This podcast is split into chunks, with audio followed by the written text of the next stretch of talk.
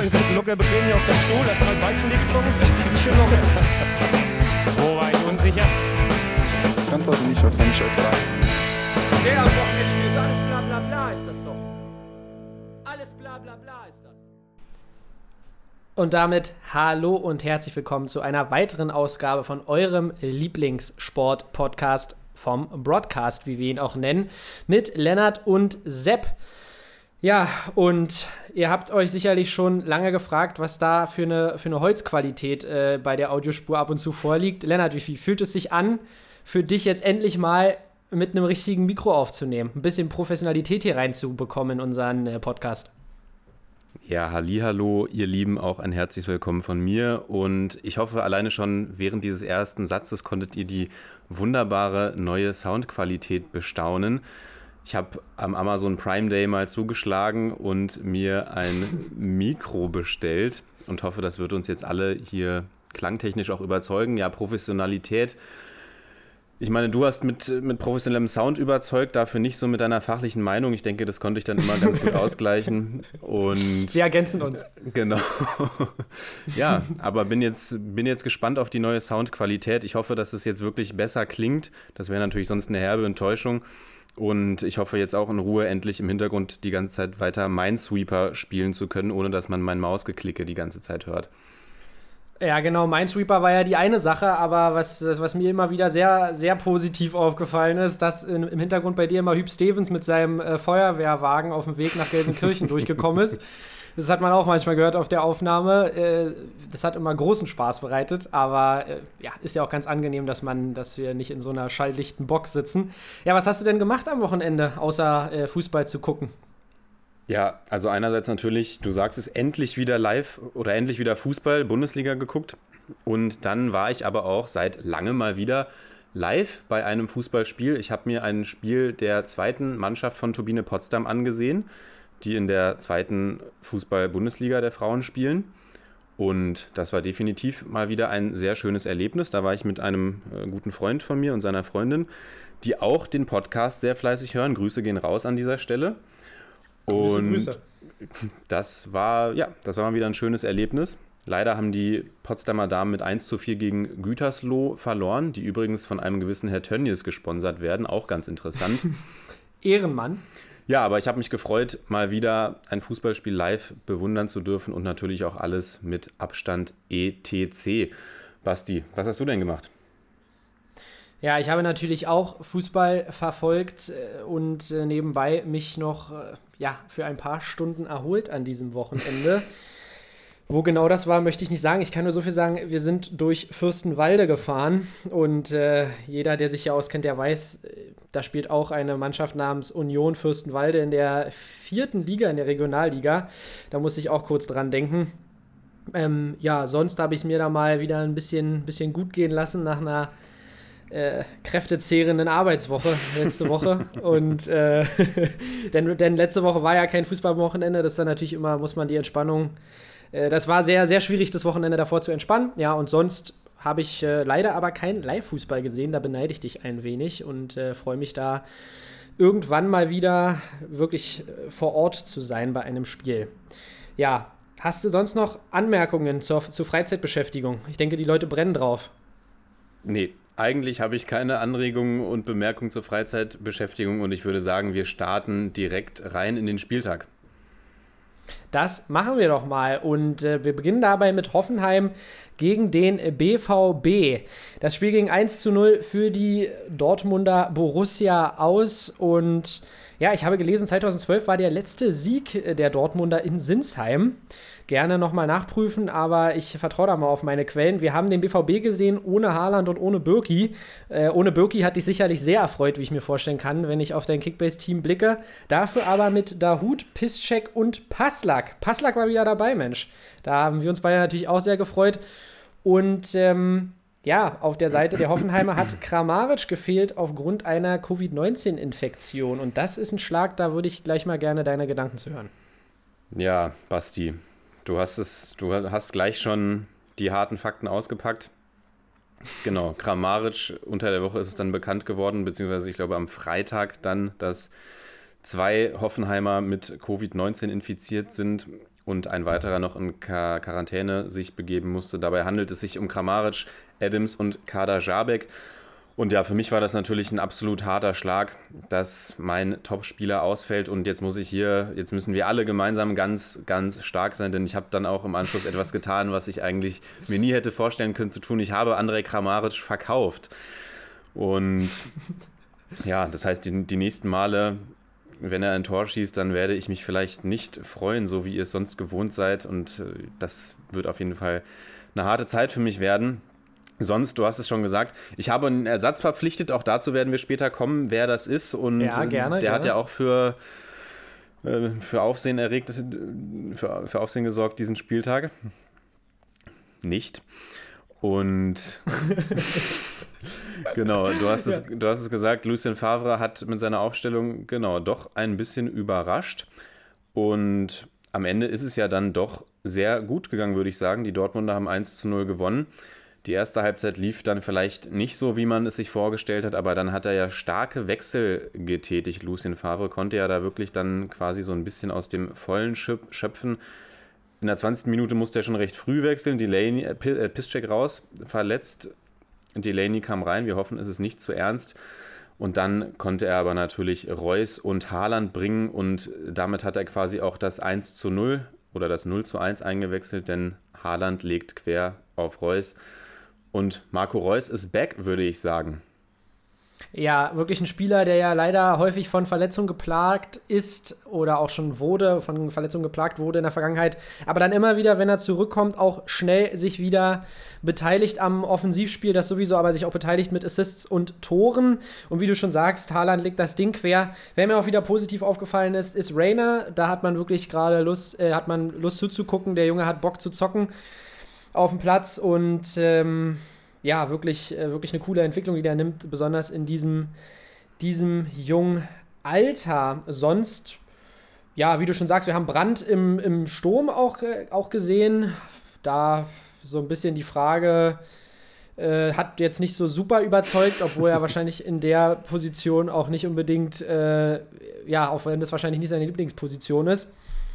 Ähm, ja, und sonst hast du da was hinzuzufügen? Naja, einerseits interessante Frage wäre jetzt für mich natürlich ein bisschen noch, wie sich die Aufstellung von Hitz gegenüber Birki erklären lässt, ob Birki da immer noch ein bisschen angeschlagen ist von seiner, ja, das sage ich jetzt, du lachst schon hier wieder, das sage ich jetzt nicht nur wegen meines Kickbase-Teams, sondern das wäre ja da doch irgendwie, falls da irgendwelche anderen Gedanken noch eine Rolle spielen, also Birki ist ja ausgefallen wegen einer Atemwegserkrankung, Saß jetzt allerdings 90 Minuten auf der Bank. Bin mal gespannt, wie es dann morgen aussieht, wenn die Dortmunder in der Champions League spielen. Gegen Lazio Rom. Auch, denke ich mal, ein heißes Duell. Und sonst haben wir mal eine andere taktische Formation der Hoffenheimer auch gesehen. Dadurch, dass Kader Jabek ausgefallen ist, haben sie mit einer Viererkette statt mit einer Dreierkette gespielt. Die Dortmunder haben mit einer Dreierkette gespielt.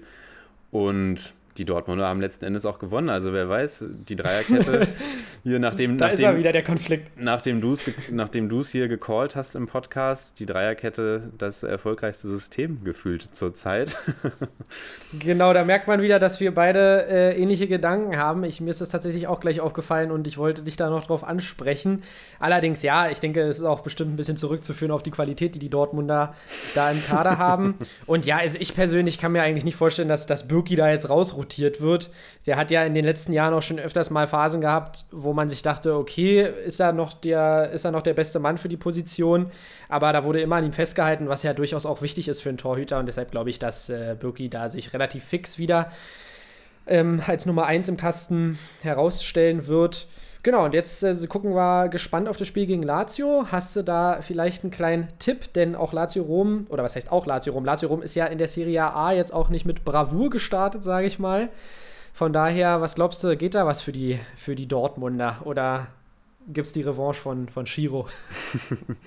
ja, Lazio, denke ich mal, nicht so gestartet in die Liga, wie man es sich vorgestellt hätte, vor allem nach der letzten Saison. Und ich denke, da geht auf jeden Fall was für die Dortmunder. Klar muss man da auch immer gucken mit der Belastungssteuerung etc. Aber das gilt ja für alle Teams, die da spielen. Und ich denke jetzt gerade auch, klar, das, das Stadio Olimpico würde natürlich normalerweise absolut brennen. Die, die Laziali ja schon lange nicht mehr in der Champions League unterwegs gewesen und ich denke, da hätten wir uns auf ein Spektakel freuen können. So allerdings ohne Fans denke ich, dass die Dortmunder da nochmal einen deutlich größeren Vorteil haben werden und ich denke, spielerisch sind sie tatsächlich das überlegenere Team und ich kann mir gut vorstellen, dass da sogar sie drei Punkte wieder mit nach Hause nehmen. Ja, das kann ich mir auch sehr gut vorstellen. Hoffenheim spielt ja auch jetzt gegen Roter Stern Belgrad.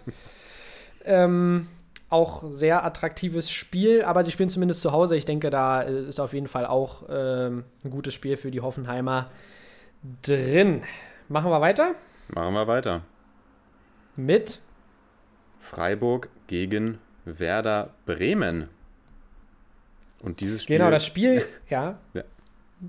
Ja, dieses, dieses Spiel, Spiel ging 1 zu 1, ging 1 zu 1 aus, ging 1 zu 1 aus und ähm, ja, Freiburg mit 20 Torschüssen zu 13 Torschüssen leicht überlegen und ich denke Freiburg eigentlich auch in dem Spiel, dass man, dass sie durchaus gewinnen können, waren da stets bemüht, aber man muss sagen, dass Bremen bisher in dieser Saison ja, etwas mehr Glück hat vielleicht auch als in der letzten Saison, aber auch ein bisschen cleverer wirkt und auch einfach mal ein paar Punkte bisher mitnimmt. Das haben wir ja schon mal besprochen. Ähm, Rashica und Toprak beide mit ihrem Comeback, beide aber nur eingewechselt. Und jetzt bin ich gespannt, wie es für die Bremer weitergeht. Wie besonders mit Rashica, der ja schon auch Qualität mitbringt, mit Toprak, der sich vielleicht wieder festspielt und nochmal hinten für noch mehr Sicherheit sorgen, sorgen kann dann in den nächsten Wochen. Ähm, wie hast du es gesehen? Ja, also ähnlich wie du. Ich würde sagen, man kann sich auf die Punkteteilung einigen. Freiburg tatsächlich ein bisschen stärker. Sie hatten ja dann auch noch ein irreguläres Tor erzielt. Das wurde ja aberkannt und dann kurz danach gab es dann den Ausgleich. Zum, Im Vergleich zur letzten Saison muss man bei den Bremer natürlich auch sagen, sie haben jetzt natürlich momentan noch einen fitten Niklas Füllkrug, der natürlich auch schon einige Buden gemacht hat diese Saison. Die Torgefahr ist den Bremern ja auch letzte Saison so ein bisschen abgegangen. Also klar, Sargent ist ein, ist ein guter Spieler, dem allerdings häufig mal so die Kaltschnäuzigkeit vorm Tor fehlt. Und Lücke Füllkrug natürlich jemand, der ja man kann fast sagen, geboren wurde, um Tore zu schießen. Sonst finde ich interessant, kann man noch so ein bisschen auch auf die Aufstellung der Bremer gucken, weil da war ja auch so ein bisschen die Frage, wer ersetzt Davy Klaassen? Und ja, das ist wahr. Da haben wir jetzt mit Nick Woltemade jemanden gesehen, der, der da reinrotiert wurde dann auch relativ schnell wieder rausrotiert wurde nach der ersten Halbzeit. für, für, ihn kam dann, kam dann Kevin Möwald, auch jemand, wo ich mich gefreut habe, den wieder spielen zu sehen, war ja auch lange verletzt. Ja. Und ich denke, da wird es für die Bremer auch nochmal eine spannende Frage. Genau, klar, wenn Rashica wieder im Vollbesitz seiner Kräfte ist, wird der, denke ich mal, den offensiven äh, Flügelpart übernehmen. Sargent könnte dann auf die andere Seite rücken und dann könnte Woltemade genau da wieder rausrotiert werden. Bittenkurt hat jetzt im, im Dreier-Mittelfeld gespielt. Und ich denke, das wird aber noch die nächsten Wochen auch spannend werden, wer da so sich wirklich dann festspielt in der Bremer Mannschaft, weil wir haben es ja gesagt, mit Klaassen hat da wirklich ein absoluter Fixpunkt die Bremer verlassen. Ja, da gebe ich dir vollkommen recht. Sowieso sehr interessant äh, aktuell, wie ähm, Kofeld da auch einen Boom zum Beispiel auch integriert hat. Ähm, jetzt auch mit Voltemade, dass er sich da einfach mal traut, auch den reinzuwerfen. Und das ist natürlich auch cool, dass es für Bremen dann funktioniert, dass man dann zumindest auch äh, mal den einen oder anderen Punkt mitnimmt. Und wie ich schon sagte, können sie bisher auch wirklich zufrieden sein, wie die Saison läuft. Wichtig ist eben, dass sie immer wieder diese, diese Punkte dann eben auch mitnehmen. Das ist ja das, was letzte Saison dann wirklich oft auch passiert ist, dass sie auch mal wirklich in Phasen der Saison auch ganz an, ansehnliche Leistung gezeigt haben, aber dann auch irgendwann die Erfolgserlebnisse gefehlt haben. Das ist ja sowieso immens wichtig, dass man da ähm, wirklich versucht, weiterhin zu punkten. Genau, was eine Sache, die man noch anmerken kann, Tahit Chong bei fünf Auswechslungen nicht mal mehr eingewechselt. Also, ich weiß, ich wurde, du lobst mich ja öfters mal für Kalajdzic, dass ich den predicted habe bei äh, Stuttgart, aber ich möchte mich da nicht rausnehmen. Tai Chong hätte ich mir tatsächlich durchaus mehr erhofft. Und da ist ja jetzt gar nichts gekommen, tatsächlich bisher. Ähm, und jetzt bekommt er nicht mehr, mehr die Chance. Da gucken wir die nächsten Wochen gerne mal noch drauf, ja. Ja, habe ich mir auch mehr erhofft, muss ich sagen, von Tai Chong. Aber die Saison ist ja noch sehr lang und die Saison ist ja auch sehr eng getaktet. Wir haben es schon häufig gesagt. Und ich denke, gerade in der Offensive wird sich da sicherlich noch das ein oder andere Mal was bewegen bei den Werderanern, auch mit Blick natürlich vielleicht auf einen möglichen Rashica-Abgang im Winter dann. Und ja, das kann natürlich gut sein. da würde ich jetzt Tai Chong nach den ersten vier Ligaspielen jetzt noch nicht komplett die Qualität absprechen wollen. naja, ihn, nicht, nicht ihn, seine oder, Qualität. Ja. Oder ihn als Flop titulieren. Ich denke, der wird noch genug Einsätze kriegen und wird uns dann, denke ich mal, auch von seinem Talent überzeugen, was dich ja dann auch wieder komplett äh, ja, ins rechte Licht, dich und deine Fußballfachmeinung ins rechte Licht drücken würde. Ja, genau. Nee, also ich möchte ihm natürlich auch nicht sein, sein Talent deswegen jetzt absprechen. Ich finde bloß äh, ein bisschen tatsächlich überraschend, dass, äh, dass er ihn jetzt auch nicht mal einfach von Anfang an reinwirft. Jetzt wäre ja eigentlich auch die Phase gewesen. Stattdessen setzt er auf Voltemade, der da vielleicht auch bisschen besser reinpasst, obwohl ich jetzt von dem Spieler auch noch nicht so super viel gesehen habe. Den müssen wir auch weiter beobachten. Aber da ist natürlich recht, die Saison ist lang. Und ähm, Genau, lang ist die Saison nicht nur für Werder Bremen und Freiburg, sondern auch für den Big City Club Hertha BSC und den VfB Stuttgart. Und ja, dort haben wir mal wieder eine Niederlage der alten Dame gesehen aus Berlin. Ähm, in einem Spiel, wo sich Hertha, würde ich sagen, schon, schon bemüht hat und auch natürlich Torchancen hatte, aber dann so ein bisschen, ja, die Effektivität gefehlt hat und die Effektivität hatten dann, ja, mal wieder die Stuttgarter die durch Kempf und ähm, Gonzalo Castro 2 zu 0 gewinnen. Ähm, wie hast du es gesehen? Ja, also ich habe größtenteils eine relativ ungefährliche Hertha-Mannschaft tatsächlich gesehen. Also auch wenn man jetzt sieht, okay, Hertha hatte mehr Schüsse, Hertha hatte mehr Ballbesitz, etc., etc., etc. Ich denke, das kann man auch von Hertha erwarten. Allerdings, ja, haben die Stuttgarter, finde ich, ein absolut, also das kann man von Hertha gegen Stuttgart erwarten. Aber die Stuttgarter präsentieren sich als absolut starkes Team als Aufsteiger. Ich meine, wenn wir überlegen, die sind mit einem 3-0 Rückstand in die erste, ins erste Spiel gegangen.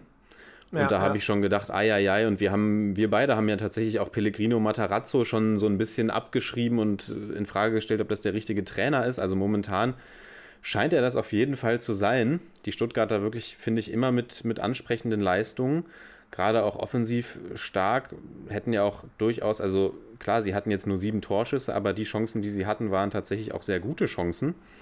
Und ich finde, sie haben tatsächlich das Spiel verdient gewonnen. Und ja, dann haben wir noch ein Comeback von Nicolas Gonzalez bei den Stuttgartern gesehen. Das wird, denke ich mal, auch spannend werden, wie der sich wieder in die Mannschaft rein integriert, weil ich meine, die Offensive, da gibt es momentan wirklich nichts zu beanstanden bei den Stuttgartern. Da hätte man ja, sich, ja. Da, das hätte man vielleicht anders erwartet vor der Saison. Und jetzt mit dem fitten Gonzales haben sie dann noch eine Möglichkeit mehr. Ich denke, das wird jetzt dem Stuttgarter Spiel nicht unbedingt schaden. Bei den Hertha, Herthanern muss man noch vielleicht anmerken, äh, ist auch Corona infiziert und ist ausgefallen. Das ist natürlich schade. Da hätten wir uns, denke ich mal, auf das Debüt oder auf ein spannendes Debüt freuen können. Ja, hast du denn noch was zu dem Spiel zu sagen? Ja, ähm, ich wollte da noch mal kurz einhaken und zwar, dass ich bei Stuttgart tatsächlich sehr angetan davon bin, dass man ja wirklich extrem auf junge Spieler setzt, viel dort wirklich die viel Einsatzzeit für die Spieler bietet und wirklich auch klar, wie du schon sagst, sie haben relativ wenig Schüsse gehabt, aber auch Gonzalo Castro, der da jetzt aktuell gerade als Capitano wirklich vorangeht, auch mit einem schönen, mit einer schönen Kombination mit Kalajdzic und Klimowitz waren es, glaube ich, vorm 2-0. Ähm, ja, für die Entscheidung sorgt. Also da bin ich weiterhin gespannt und die Stuttgarter wirklich super gestartet. Habe ich ein bisschen Sorge um meine Unioner. nee, nee, dass die, dass die Stuttgarter das so gut machen, hätte ich tatsächlich ähm, nicht so kommen sehen. Und ähm, ja, jetzt ist die Frage, mein Lieber, ist das zu wenig für die Hertha? Das war ja jetzt, natürlich hatte man mit Bayern auch noch letztens ein Gegner, der, der sehr, sehr stark war. Aber nichtsdestotrotz, äh, glaube ich, ist bei Hertha so ein bisschen, ist man da nicht so super zufrieden mit dem Saisonstart, oder? Ja, also ich denke schon, dass man sich durchaus mehr erwartet hätte. Jetzt stehen sie auf dem 15. Platz nach vier Spielen. Das ist, denke ich mal, nicht das, was man sich vor der Saison vorgestellt hat. Das nächste Spiel würde jetzt nicht zwingend einfacher gegen die Leipziger in Leipzig. Ja. Da weiß ich nicht, ob man da jetzt zwingend mit drei Punkten plant bei den Hertanern. Und dann kann man ja doch relativ schnell in so eine kleine Negativspirale reingeraten. Wobei ich tatsächlich sagen muss, ich denke, dafür hat das Team einfach viel zu viel Qualität. Also wenn ich mir den Kader angucke und das und auch das, was wir schon gesehen haben von den Herthaner. Ich meine, es ist ja jetzt nicht so, dass sie durch die, durch die Bank weg enttäuscht haben, sondern sie haben ja auch schon wirklich ansprechende Spiele präsentiert. Und ja, weiß ich nicht, ob der Turnaround jetzt direkt gegen Leipzig kommen wird, aber ich denke, dass die Hertha sich, sich fangen wird und da wieder zurück in die Spur findet. Was denkst du denn? Genau, ja, ich, ich gebe dir da recht. Ich glaube, dass man sich das auf jeden Fall anders vorgestellt hat. Allerdings, ähm, wie du schon auch sagst, gegen Leipzig wurde es jetzt vielleicht erstmal noch ein bisschen knifflig, aber die Qualität ist definitiv da. Und ich glaube nicht, dass man da jetzt überreagiert bei der Hertha, besonders weil man ja auch ähm, in der Vergangenheit oder in der letzten Saison auch so ein bisschen eine schwierige Saison mit, den, mit der Medienberichterstattung hatte. Deswegen glaube ich, dass man da auf jeden Fall jetzt ähm, noch von keiner Krise reden wird und ähm, Deswegen, also ich glaube, da ist genug Qualität da und die Ergebnisse werden sicherlich noch kommen, obwohl es schon ein bisschen überrascht, dass gegen Stuttgart zu Hause da nicht mehr drin ist als äh, eine 0 zu 2 Niederlage. So, ja. Ich bin, bin jetzt ganz gespannt, muss ich sagen. Bei mir ist nämlich gerade wieder Hüb Stevens mit dem Feuerwehrauto vorbeigefahren. Ich bin gespannt, ob man es auf der Aufnahme hört. Und ja. vielleicht ist er ja nicht nach Gelsenkirchen gefahren, sondern vielleicht ist er zu unserem nächsten äh, oder zu einem der Teams gefahren, was wir als nächstes durchsprechen werden. Nämlich die nächste Begegnung ist Mainz gegen Bayern 04 Leverkusen. Und das würde mich nicht wundern, wenn der gute Hüb Stevens da nach Mainz auf dem Weg ist. Denn die Mainzer verlieren wieder, verlieren mit 0 zu 1 gegen Leverkusener, die jetzt auch nicht allzu überzeugend waren, aber gut, das zählt am Ende nicht. Und die Mainzer stehen weiter ohne Punkt da und sind nach diesem Spieltag dann tatsächlich das einzige Team, was noch ohne Punkte dasteht. Basti, was, was kannst du zu den Mainzern sagen? Ja, zu den Mainzern kann ich tatsächlich recht wenig sagen, genauso wie zu diesem ja, zu, zu diesem Spiel. Also man kann zum Spiel allgemein sagen, dass es ein sehr mageres Spielchen war, wo es relativ wenige Chancen gab. Ähm, ja, natürlich die Leverkusen ein bisschen geschwächt, die Mainzer komplett am Kriseln. Und am Ende irgendwie typisch, dass das Tor dann durch den Standard fällt. Äh, Bailey auf Alario bei einer Ecke. Ja, aber nichtsdestotrotz hat Peter Bosch die drei Punkte jetzt endlich mal eingetütet. Und für die Mainzer, da hat man auf Burkhardt gesetzt und dafür Quaison runtergenommen ein bisschen was probiert hat Lichte da. Allerdings, ja, sieht das gerade überhaupt nicht gut aus bei den Mainzern und auch spielerisch wirklich mager an vielen Ecken und Enden. Und da bin ich wirklich gespannt, wie es weitergeht. Und du sagst es schon, Hüb Stevens ist vielleicht auf dem Weg. Ich habe mir auch die Frage aufgesch aufgeschrieben, geht das Licht bald aus am Bruchweg? ähm, da bin ich mal gespannt.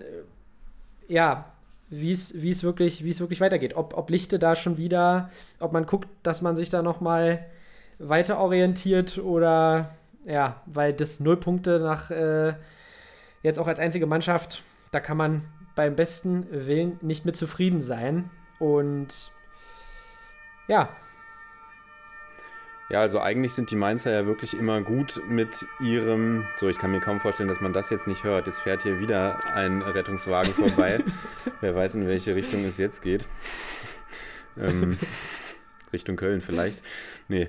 Ähm, eigentlich sind die Mainzer, finde ich, immer sehr gut gefahren mit der, mit der Taktik, da auch wirklich auf, auf ihre internen Leute zu setzen ich meine, man hat es die letzten Jahre ja immer wieder beobachten können, angefangen bei Jürgen Klopp über Thomas Tuchel. Auch Sandro Schwarz war lange da. Das Achim Bayerlorzer Experiment ist ja dann ein bisschen fehlgeschlagen und jetzt hat man da mit Lichte wieder jemanden aus, der, aus den eigenen Reihen.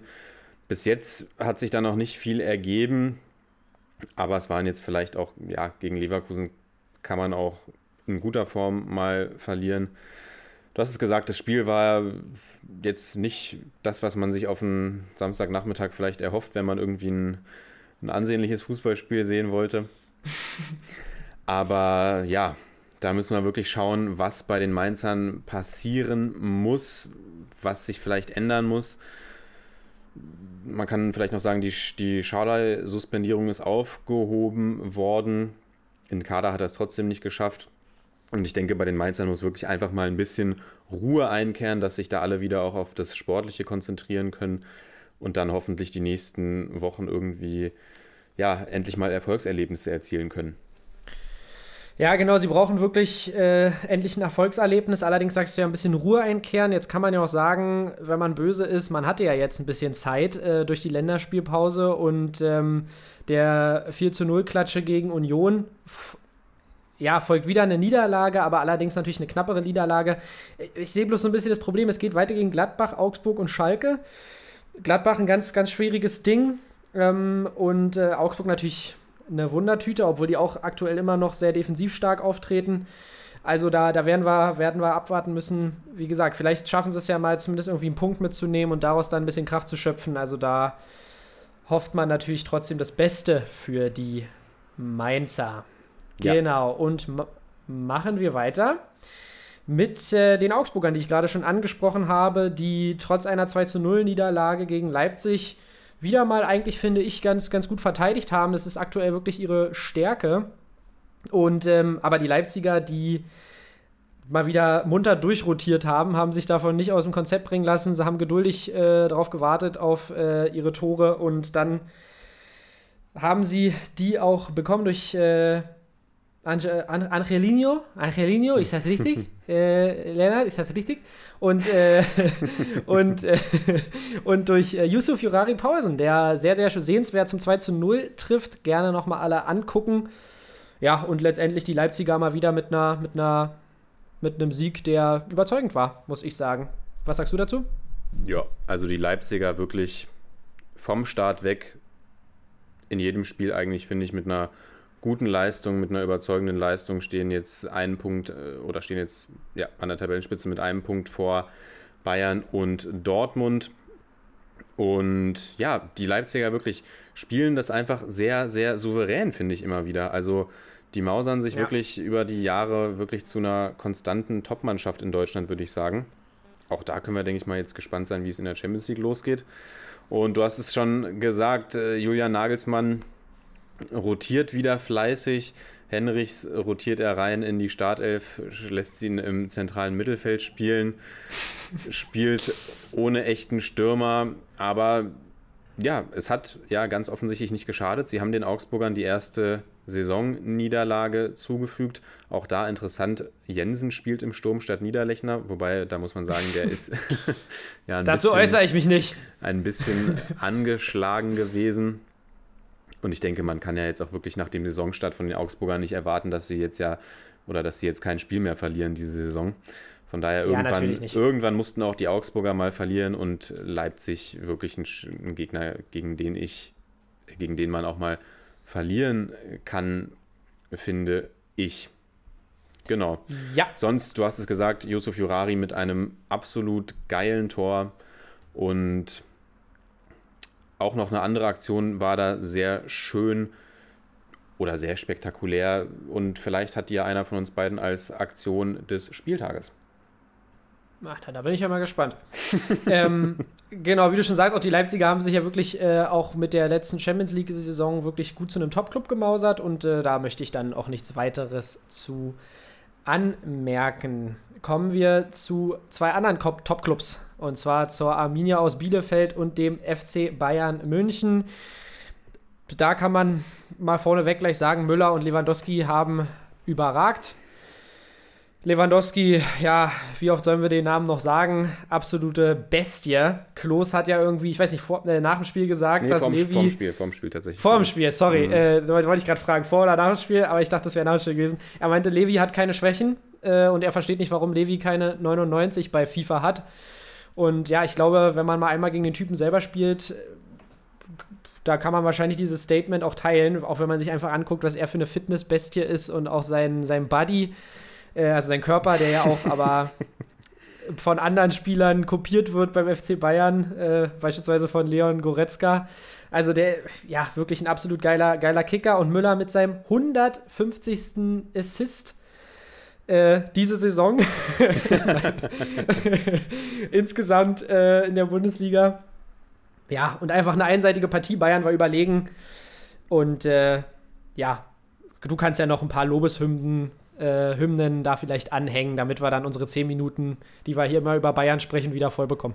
Ja, das lasse ich mir doch nicht nehmen. Danke, dass du mir da die Zeit auch einräumst, Basti. Genau, wir können noch sagen, unter der Woche haben die Bayern gegen Düren noch gewonnen im Pokal 3 zu 0. Das Knappes vielleicht noch so am Rande erwähnt. Chupomoting gleich mit zwei Toren in seinem Pflichtspieldebüt. Und ja, gegen die Arminia haben Levi und Müller wirklich absolut brilliert.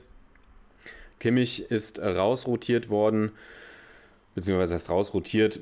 Kimmich ist zum zweiten Mal Vater geworden. Herzlichen Glückwunsch dann auch von uns an dieser Stelle. Und Tolisso kam für ihn rein, der eigentlich, finde ich, ein gutes Spiel gemacht hat, dann allerdings doch ja recht unglücklich, würde ich sagen, agiert gegen Fabian Klos nach einem Katastrophenpass von Martinez und dann Klos von den Beinen holt, Notbremse, fliegt vom Platz. Das ist natürlich nicht das, was man äh, Tolisso in seiner aktuellen Situation wünscht. Bei dem warten ja, glaube ich, auch alle noch so ein bisschen darauf, dass er wirklich mal explodiert und äh, das Potenzial abruft, was, was ihm immer auch attestiert wird. Und sonst würde ich sagen, zu den Bielefeldern, auch wenn sie jetzt mit 1 zu 4 verloren haben, ich kann es immer nur wieder betonen, die Bielefelder auch gegen die Bayern spielen, spielen offensiv, versuchen zu kombinieren, versuchen nicht nur den langen Ball zu schlagen. Und gerade als Aufsteiger finde ich das echt eine, eine überragende Leistung, so an das Spiel heranzugehen. Und da haben sich schon ganz andere Mannschaften dann vier Dinge eingefangen, wenn man aufmacht gegen die Bayern. Und da wirklich die Bielefelder, also wenn sie den Weg weitergehen und wirklich mutig spielen, das finde ich echt super. Und dann bin ich fast gewillt, meine, meine Power Rankings oder mein, meine Deep Dive Meinung nochmal zu revidieren, weil ich habe die Bielefelder ja wirklich als klaren Absteiger gesehen und momentan finde ich die Bielefelder wirklich echt, echt stark. Ja, das ist die alte Uwe Neuhaus-Schule. Ähm, der Uwe Neuhaus hat ja tatsächlich auch mal gar nicht so weit hier von mir weg gewohnt. Der war ja lange, lange, lange Jahre bei Union Berlin, aber das wisst ihr ja sicherlich. Ähm, ja, was, was soll ich da noch hinzufügen? Ich gebe dir recht, dass die Bielefelder definitiv bisher immer einen ganz guten Job machen. Allerdings, äh, wie gesagt, die Saison ist noch lang. Ich glaube, dass die Bielefelder sicherlich noch äh, mit dem Abstieg zu kämpfen haben werden. Trotzdem finde ich, ist es der richtige Ansatz, äh, nicht zu sagen, ich igel mich jetzt nur noch hinten ein. Und ja, da bin ich weiterhin gespannt. Ja, und noch weitere Anmerkungen vom FC Bayern-Fan oder wollen wir weitermachen? Ja, vielleicht noch kurz. Mittwoch geht es gegen Atletico Madrid. Auch ein internationales Top-Spiel. Was denkst du, wie werden sich die Bayern da schlagen? Ja, noch ganz, ganz schwer einzuschätzen, weil wir ja noch früh in der Saison sind. Atletico natürlich immer ein ekliges Team. Jetzt auch mit Suarez natürlich einen Spieler hinzubekommen, der die auch noch mal ein ganzes Stück stärker macht und auch eigentlich wie die Faust aufs Auge da reinpasst in den Laden. Also, ich, ich würde jetzt einmal mal ein Unentschieden tippen. Einfach weil ich äh, es ganz, ganz schwer einschätzen kann. Deswegen gehe ich mal auf Unentschieden. Was denkst du denn? Ja, ich gehe einfach mal auf einen 2-1-Sieg Bayern und würde damit eigentlich auch schon zum nächsten Spiel überleiten und vielleicht tauschen wir uns über das Bayern-Atletico-Spiel dann in der nächsten Woche ein bisschen genau. aus. Und genau. ein 2-1 würden sich vielleicht auch mal die Wölfe wünschen oder die würden sich vielleicht allgemein mal einen Sieg wünschen. Ja. Sie sind, zwar noch, sie sind zwar noch ungeschlagen, aber sie sind auch noch ohne Sieg und dümpeln da irgendwo mit ihren vier Punkten rum. Ja, Basti, wir, wir beschwören es eigentlich seit vier Spieltagen herauf, die, die, die Biss oder die Zahnlosigkeit der Wölfe und beschwören die Bissigkeit herauf und wünschen uns, dass bei den Wölfen mal ein bisschen was geht. Aber irgendwie fehlt da noch so ein bisschen der, ja, der Spirit. Und auch gegen die Gladbacher war das wieder eine echt zahnlose erste Hälfte. Da haben die Gladbacher wirklich wesentlich stärker gespielt, bei denen übrigens Alassane Plea gefehlt hat.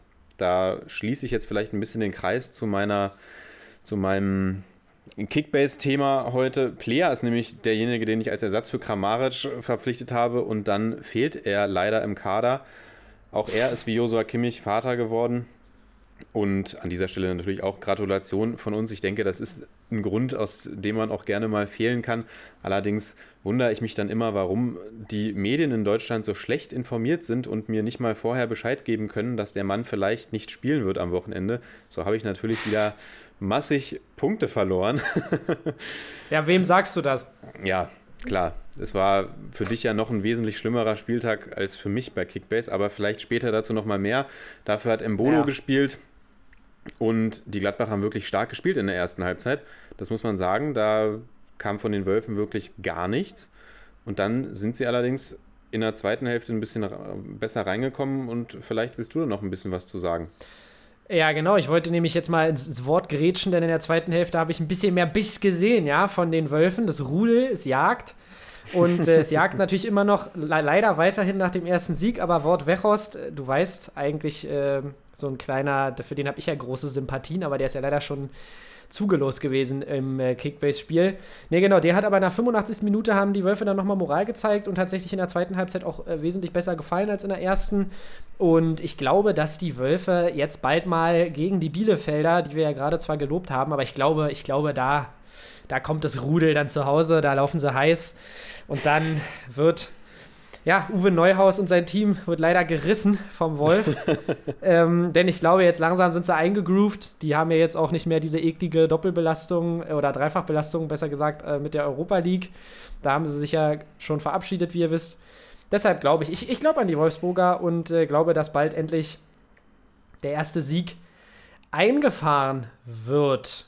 Aber äh, ja, Riedle Baku noch mit seinem Debüt, damit wir jetzt die Wolfsburger nicht gleich wieder äh, ins Nirvana schicken und das sie wieder in einer Minute abfrühstücken. De auch mit einem Assist zum, äh, zum 1 zu 1. Und da, denke ich, haben sie sich wirklich nochmal gut verstärkt, sowieso die Mannschaft der Wolfsburger. Ich glaube, dass da schon auf jeden Fall noch was geht im Laufe der Saison. Die sind jetzt noch so ein bisschen versteckt im Gebüsch des Waldes, aber die, die kommen noch, die kommen noch. Ja, äh, Riedle Barco hatte ich tatsächlich auch noch auf meinem Zettel. Finde ich schön, dass du es ansprichst, Basti. Den habe ich wirklich, also der hat sein Startelfdebüt gefeiert und der hat mir wirklich sehr, sehr gut gefallen. Gibt ja dann auch den Assist auf Wechhorst, der das auch klasse macht, muss man sagen. Also ja. wenn er, wenn er vorm Tor ist, dann ist der Mann wirklich eiskalt. Und genau, dann haben wir noch das Comeback von Renato Steffen nach Corona-Erkrankung gesehen und auch das Debüt von Maximilian Philipp der sich dann mal noch äh, drei Minuten ungefähr beweisen durfte, ist in der 89. Minute eingewechselt worden. Und ich denke auch bei den Wolfsburgern äh, kommt ja auch noch beispielsweise Marin Pongracic wieder zurück nach einer Verletzung. Wobei da die Frage ist, Brooks und Lacroix haben sich ja wirklich sehr gut eingespielt in der Innenverteidigung, ja, ja. wo er da vielleicht seinen Platz finden wird. Aber ich kann mir auch gut vorstellen, dass die Bielefelder dann vielleicht jetzt fällig sind und die Wölfe ihren ersten Sieg einfahren und dann vor der Wölfi-Kurve feiern werden. Da, genau, bin ich gespannt, was wir dann über dieses Spiel zu berichten haben in der nächsten Woche und dann, wie gesagt, hoffentlich wieder auch mehr Minuten über die Wolfsburger sprechen können. Das hoffe ich doch auch. Vielleicht zünden sie ja mal ein Torfestival. Machen wir weiter ähm, und zwar mit, ja, so ein bisschen meinem blinden Fleck an diesem Spieltag, und zwar Köln gegen Frankfurt. Ei, ei, ei, möchtest, du, ja, möchtest du kurz mal etwas dazu erzählen, mein Lieber? Ja, ich kann ein bisschen darüber erzählen. War jetzt allerdings auch nicht die absolute Highlight-Partie. Also wenn man sich allgemein die, äh, spielt, die Spiele anschaut an diesem Spieltag, ein Torfestival war das tatsächlich nicht. Also das war eine recht magere Torausbeute, so auch bei Köln gegen Frankfurt ein 1 zu 1. Aber für die Kölner kann man es vielleicht so ein bisschen als kleinen Erfolg durchaus sehen. Es ist der erste Punktgewinn in dieser Saison. Und sie haben nicht aufgesteckt, nachdem sie in Rückstand geraten sind. Relativ spät in der ersten Halbzeit. Kamada wird da gefoult im Strafraum, gibt Elfmeter. Silva macht ihn natürlich eiskalt rein. Und wie sagt, wie sagt, ich glaube, Manny Breukmann, nee, wer kommentiert bei FIFA? Ich bin gerade am überlegen. Kommentiert Manny äh, Breukmann? Fuss, Fuss ah, und Fuss Buschi. Und, Fuss und Buschi. Aber ich glaube, früher war es Manny Breukmann. Auf jeden Fall ist es ja, ein, Tor, ja. ein Tor zum psychologisch sehr, sehr ungünstigen Zeitpunkt gewesen, kurz vor der Pause, ja, dass, dass, die Kölner definitiv. da kassieren. Aber sie haben tatsächlich nicht aufgesteckt und relativ früh dann in der ersten Halbzeit in der zweiten Halbzeit zurückgeschlagen durch André Duda. Auch Timo Horn endlich mal mit einer ansprechenden Leistung im Tor der Kölner und rechtfertigt da das Vertrauen, was weiterhin in ihn gesetzt wurde. Sonst kann man natürlich sagen, die Frankfurter deutlich das überlegene Team hätten das Ding auch durchaus gewinnen können. Aber ich gönne es den Kölnern, dass sie jetzt mal einen Punkt mit nach Hause nehmen. Kamada war bei den Frankfurtern wirklich ein Aktivposten. Und Auch Armin Younes habe ich sehr quirlig gesehen, der da ja sein äh, Debüt gefeiert hat. Und sonst vielleicht, ähm, Horst Held hat sich im Nachhinein über den VAR-Eingriff beschwert. Ich weiß nicht, ich hoffe, du hast dir die Szene nochmal angeschaut, damit wir da Ähm, kurz drüber sprechen können. Natürlich hast du sie dir angeschaut. Okay, na dann spreche ich jetzt einfach mal darüber.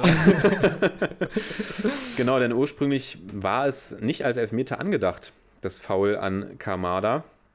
Und Ja, ja. der VAR schaltet sich dann ein und Horst Held beschwert sich dann am Ende darüber und sagt, das ist natürlich ein Elfmeter, den man geben kann, aber nicht geben muss.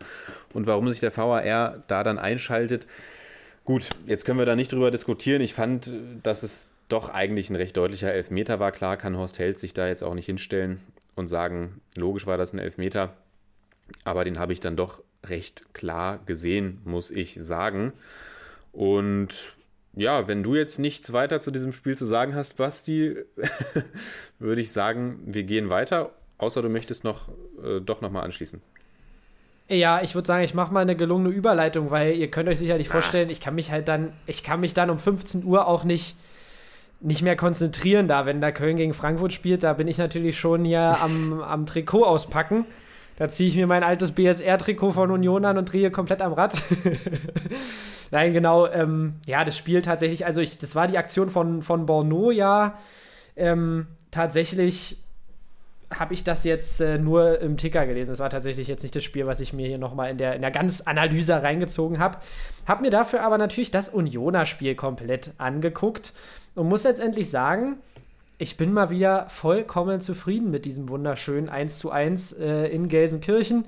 Natürlich hätte ich mich nochmal über drei Punkte gefreut, aber die Unioner habe in dem Spiel, was jetzt auch nicht wieder das große, was auch nicht wieder große Highlights äh, geboten hat, trotzdem wieder mal ihren typischen Fußball gezeigt, viel Druck auf den Ball ausgeübt und dann durch ein, ja, durch wieder eine Flanke von Trimmel und einem Kopfball von Friedrich in Führung gegangen. Lassen sich dann ein bisschen easy das 1-1 einschenken, aber ich denke im Allgemeinen können alle Unioner-Fans zufrieden sein mit dem Punktgewinn. Und die Gelsenkirchener freuen sich sicherlich vielleicht auch mal über einen Punktgewinn, auch wenn äh, ja, ein Punkt natürlich immer noch nicht so, so grandios ist. Aber du kannst ja vielleicht kurz was zum Spiel noch sagen und dann zur Aktion von Max Kruse, der ja da unter der Woche äh, Karten gespielt hat im, im, äh, in irgendeiner Bar oder irgendeinem Club und dafür ja auch berechtigte Kritik mal wieder bekommen hat. Auch wenn ich den Spieler persönlich sehr mag, aber ob das jetzt immer so clever ist, das dann auch in den sozialen Medien zu teilen, ist ja die andere Frage. Genau, sag mal was zu diesem Ja. Themenbereich vielleicht. Also erstmal noch kurz zum Spiel. Ja, Spannende Frage vorher war ja Lute oder Karius. Das werden wir uns sicherlich noch das eine oder andere Mal in dieser Saison äh, fragen. Fragen? Die Antwort ist an diesem Spieltag Andreas Lute gewesen. Und er liefert weiter wenig Gründe dafür, dass auch im nächsten Spieltag sich daran was ändert. Also Lute wirklich eine absolut souveräne Leistung, wie ich finde.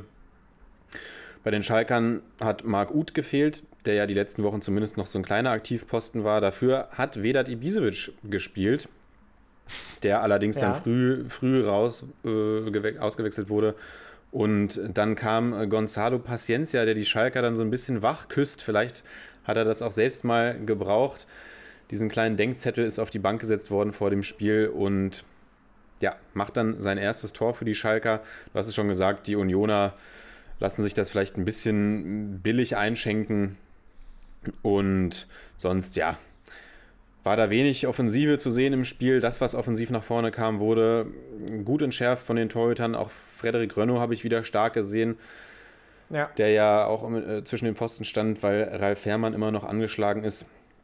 Und die Schalker holen sich doch dann verdient, finde ich, den ersten Punkt.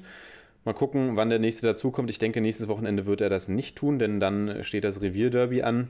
Und ja, so wie die Schalker momentan spielen, ich sehe es persönlich nicht, dass sie den Dortmundern da gefährlich, können, gefährlich werden können, aber ich lasse mich gerne überraschen und würde sagen, jetzt äh, geht es um Max Kruse und du hast da eigentlich schon wirklich fast alles zugesagt. Also, ja, sich mit unbekannten Leuten in einer, in einer Shisha-Bar zu treffen, ist jetzt vielleicht A, nicht das Allerschlauste, was man in dieser Zeit machen sollte. Und dann das noch auf Social Media zu posten, ist natürlich, Entschuldigung, aber wirklich komplett dämlich an dieser Stelle. Weil, ja, ich meine, soll er, soll er das machen, sei ihm ja gegönnt. Also auch wenn es natürlich keine, keine tolle Aktion von ihm ist, aber das dann noch, was weiß ich, mit wie vielen äh, Followern, die er da hat, zu teilen, das gibt natürlich einfach kein, kein gutes Bild nach außen ab. Nicht für ihn, nicht für den Club und da hat er sich wirklich, ja, sich und auch Union keinen Gefallen mitgetan. Runert stellt sich schützend vor ihn und sagt, er hat äh, nichts Falsches getan, glaube ich. Aber ja, da stellt er sich natürlich in der, in der Außendarstellung vor ihn, aber ich denke, intern wird es da schon das ein oder andere ernste Wörtchen wird es da gegeben haben. Und ich hoffe, dass ja, Max Kruse sich da vielleicht in Zukunft ein bisschen anders verhalten wird. Basti, du noch was dazu?